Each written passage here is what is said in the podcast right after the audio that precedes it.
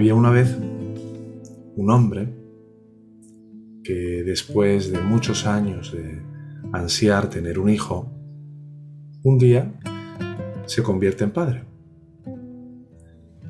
Había soñado ser padre durante mucho tiempo porque tuvo un padre que era un padre muy dedicado, muy entregado y por fin fue padre.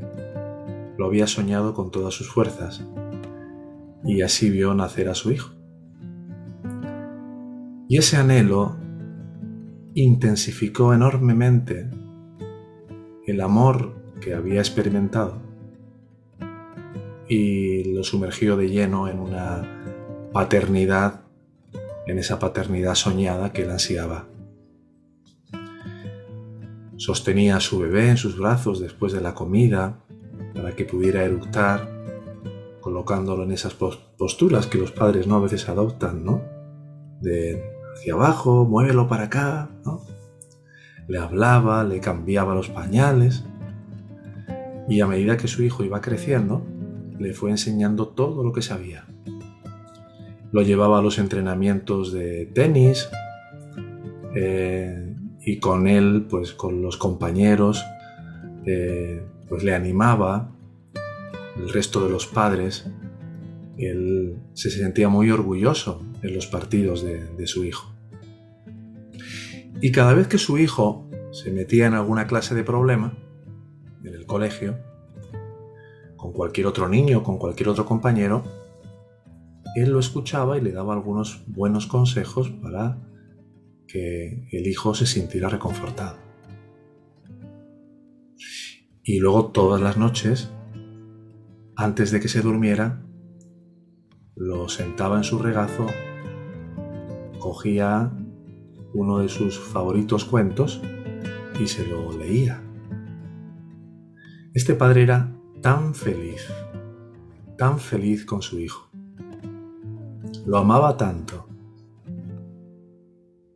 Todo lo que soñó vivir su hijo se lo estaba permitiendo experimentar. Todo lo que no pudo experimentar, su hijo se lo enseñó a vivir. Y este padre estaba tremendamente orgulloso, muy orgulloso de su hijo. Incluso a veces hasta el punto de que algunos compañeros en el trabajo se burlaban de él. Y estos le decían, no piensas más que en tu hijo, parece que no hay nadie más en el mundo. Eh, solo piensas en tu hijo, solo amas a tu hijo, no te gustan los otros niños. Y el padre se sonreía, pero en alguna parte de su corazón admitía que entre broma y broma siempre hay algo de verdad. Como dicen en otras latitudes, entre broma y broma la verdad asoma. Hasta que un día, cuando estaba tranquilamente en su sofá favorito sentado, de repente escuchó que llamaban a la puerta. Fue a abrir y se encontró que al otro lado de la estancia Enfrente de él estaban dos policías y una trabajadora social. Él les abrió la puerta y estas personas le preguntaron por su nombre. ¿Cómo se llama usted? Ah, pues yo me, me llamo tal. ¿Y su apellido? Ah, sí, sí, este es mi apellido. Ah, vale, muy bien. Y le dijeron que hace unos años hubo... Él tuvo un hijo. Dice, ¿es verdad que usted tuvo un hijo hace estos años? Y dijo, sí, sí, es verdad. Y entonces estos señores y esta trabajadora social empezaron a abrir unas carpetas y empezaron a sacar toda una serie de documentos en los que le probaron, le probaron que había habido un terrible error y que dos bebés fueron cambiados al nacer por equivocación. Te puedes imaginar cómo se quedó este padre. Helado no se lo podía creer. Estas personas le acababan de decir que su hijo no es su hijo, que era de otra persona y que los padres biológicos de su hijo ya no habían sido notificados, pero que sí sabían de alguna manera de esta situación y que querían cuanto antes poder tener a su verdadero hijo con ellos, a su hijo biológico. Entonces, esta trabajadora social y los dos policías le explicaron pues, que tendría que irse este niño a vivir con sus padres biológicos lo antes posible y que bueno, que se despidiera de él. Y que le traerían a su verdadero hijo en breve.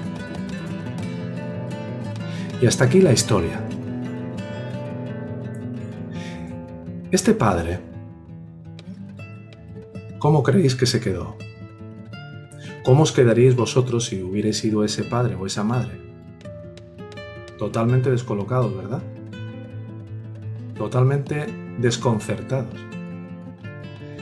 Porque todo este tiempo, este padre había invertido su vida, su amor, su cuidado, su atención, su interés, su tiempo a un hijo que no era suyo. ¿Y qué es lo que creéis que tiene esto que ver con vosotros?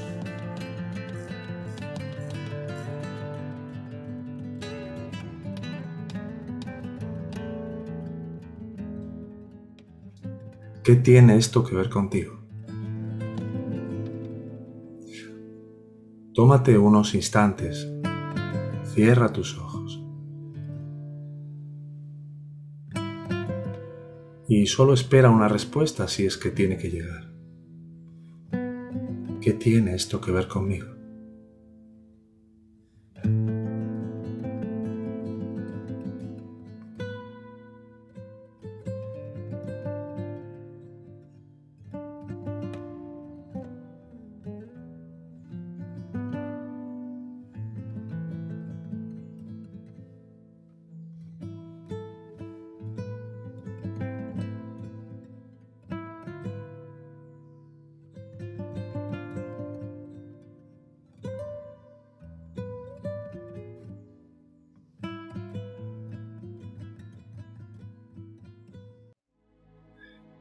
Si os dais cuenta,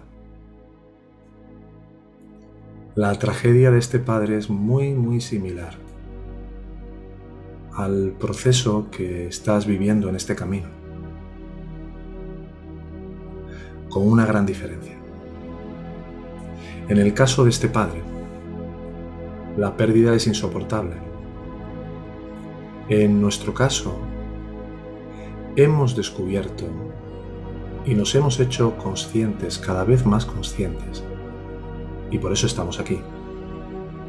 Que el Hijo que hemos amado todo este tiempo es en verdad muy desagradable. Y que el Hijo maravilloso que estaba perdido está a punto de ser el que lo reemplace. El hijo de un extraño que hemos criado es nuestro ego. Ese es el Hijo que no era nuestro, que nos exige todo, que no siente gratitud, que siempre se está quejando, que siempre cree que, mm, que no le damos lo suficiente. Cada vez que le damos algo exige más, nunca está conforme. Y finalmente, exigió más de lo que podíamos darle agotamos el suministro y nos quedamos sin dinero, sin recursos y sin fuerzas. Porque este hijo nos ha llevado a la desesperanza. Nunca había suficiente de nada. No valíamos, no éramos lo suficientemente inteligentes, lo suficientemente buenos, no estábamos a la altura de todo lo que nuestros padres esperaban de nosotros y aquello a lo que se supone que tendríamos que haber llegado para poder llegar a ser alguien. Nunca, nunca lo suficiente. Solo merecedores de culpa y sobre todo de castigo. Merecedores de limitación, de enfermedad. Pero éramos leales, ¿verdad? Éramos tremendamente leales a este Totalmente leales a sus dictados las 24 horas del día. Y aún si te das cuenta hay más, nuestro hijo el ego nos incita contra los demás niños. Los hace verse horribles a nuestros ojos. Y además nos hizo odiarlos, hacerlos sentir peores que nosotros, o a nosotros peores que ellos. Nos ha hecho luchar, nos ha cegado y no ver que realmente necesitábamos a esos otros niños y padres que nos dieron todo lo que ahora mismo tenemos, trabajo, compañía, hermandad. Y como llegamos al final de nuestras fuerzas, pues comenzamos a abrir los ojos un día y vemos que el ego no es nuestro hijo amado, sino un monstruo. En realidad es una ilusión, pero primero uno empieza a ver que es un monstruo. Luego termina viendo que no es nada, que ni siquiera existe. Pero no nos saltemos los niveles cuando te das cuenta de todo aquello que has estado haciendo por él y todo lo que te ha pedido. Llega un momento en que empiezas a entender que realmente no es tu hijo y que nada te une con él excepto todas las mentiras que te ha contado sobre la conexión con él. Y poco a poco descubrimos que nuestros verdaderos hermanos, todos esos hermanos que antes utilizábamos para sentirnos por encima o por debajo, empezamos a ver de que realmente no son nuestros enemigos, sino que lo que en realidad son es una extensión de nuestro verdadero ser. Ahora podemos empezar a sentirnos unidos a toda la humanidad, todos los animales, a todas las plantas, porque vemos cuál es esa verdadera esencia en la que todos nos hacemos uno. Así que espero que esta historia de este antiguo maestro te haya sido de reflexión y ahora que vemos la verdad, pues podemos cada vez tener una actitud diferente hacia los demás. Vamos dando pequeños pasos, aprendemos a dejar de preocuparnos por los demás y a ocuparnos, donde antes solíamos sentir alguna suerte de indiferencia o incluso despecho Ahora ponemos atención, ahora queremos que el otro pueda ser plenamente tal y como es, tal y como se siente. Menos interés por mis asuntos, por mi enfermedad, por mi problema, por mi dolor, por mi miedo. Y empezamos a dejar de lado ese discurso.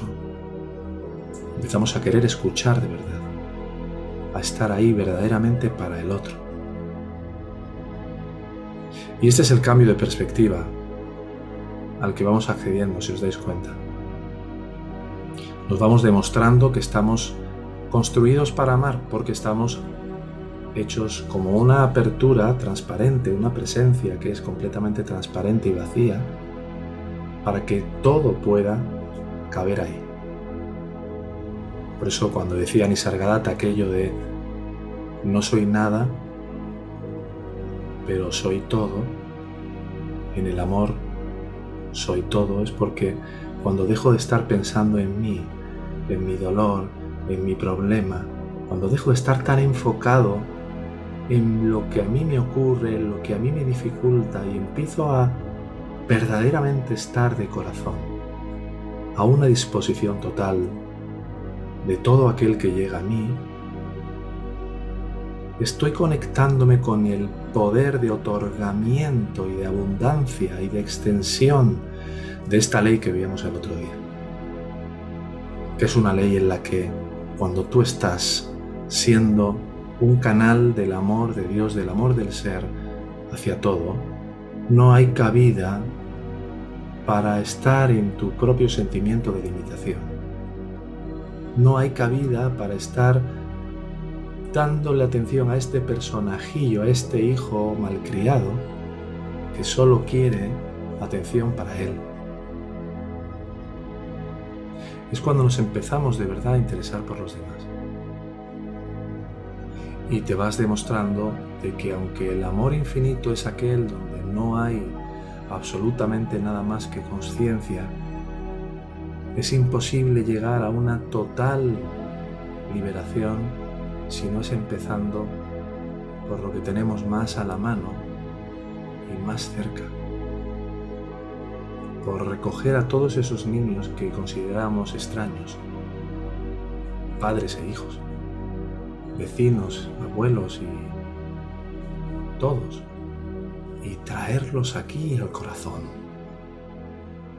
Traerlos de verdad aquí al corazón, a todos, sin excepción.